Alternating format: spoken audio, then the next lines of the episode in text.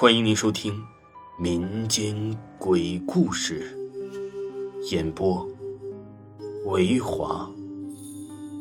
如果您喜欢维华讲的民间鬼故事，那您就不要吝啬您的小手，点个赞，关注一下再走吧。精彩继续。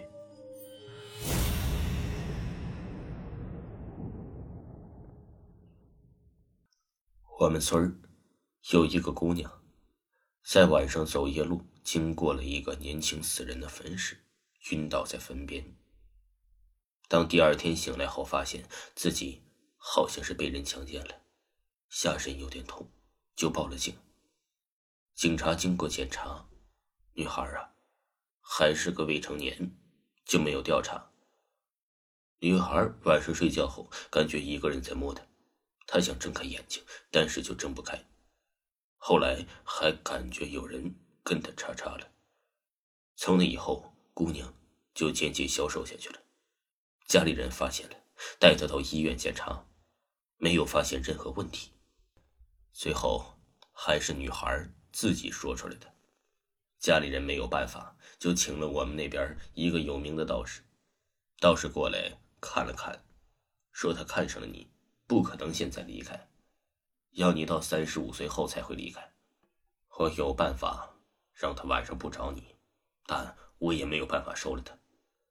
倒是让姑娘每晚睡觉前一把把用的割草镰头放到了枕头下面，姑娘照做了。晚上那个鬼没有找到他，但是第二天早晨他家的鸡都死了。第二天晚上，姑娘还是把镰刀放在了枕头下。那鬼也没有找姑娘，但是第三天早上发现家里的猪狗都死了。傍晚时分，村里有个女的经过那个坟，回到家里后，嘴里不停的叫那个女孩的名字，并说着：“你不做我老婆，我让你全家都死光，全部死光。”女孩的家里人听到了这个事儿啊，吓得又去找那个道士。道士过来，到那个鬼上身的人家里去了。女孩见了那个道士之后，就骂开了：“臭道士，少管闲事，不然对你不客气。”道士也没生气，只是说道：“你不要害人了，再害人，我抱着这几年阳寿，也要让你灰飞烟灭。不信你试试看。”那个女的久久没有作声。过了一会儿，那个被鬼上身的女的说道：“让我离开那个女的是不可能的。”道士说：“你不离开她，天天晚上和她在一起，她很快就会阴气入体，就会死亡。我是不会看你害人的。”那个鬼想了想，就说：“我两天来一次行吗？”道士不同意，说：“一周最多一次，不然会伤害女孩的。”鬼就没有办法同意了。每周。那个女孩就有一天晚上不放镰刀，让那个鬼过来和她同房。这样一晃，几年就过去了，大家都知道了这件事情。那个女孩也没找到婆家，家里人没有办法，眼看着姑娘变成了老姑娘，再不找就没有办法嫁出去了。最后只好嫁给了一个老光棍。结婚那天也出了不少事儿啊。晚上洞房花烛夜的时候，新娘怎么样也上不了床，还用双手死死掐住自己的脖子，脸涨得通红，眼睛都凸出来了，口里啊只有出的气，没有进的气，可把新娘吓坏了。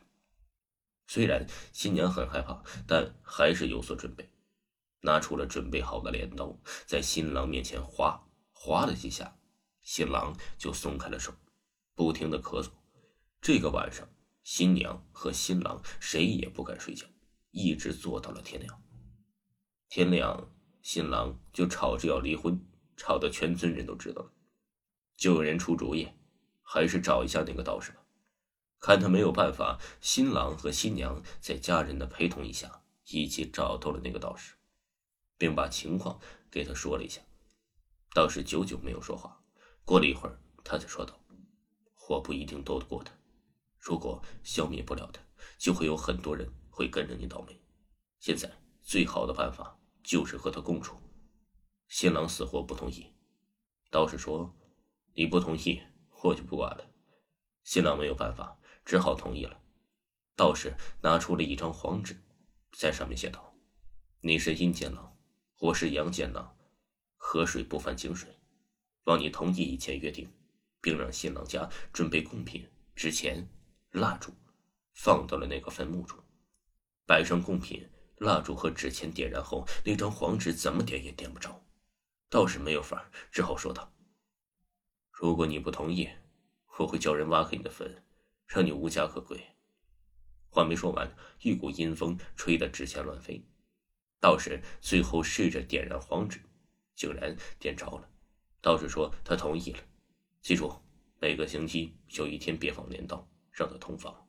不要忘了，好像是故意的。每个星期让鬼通房的时候，床压得吱吱响，新郎发出了一阵一阵的叫床声。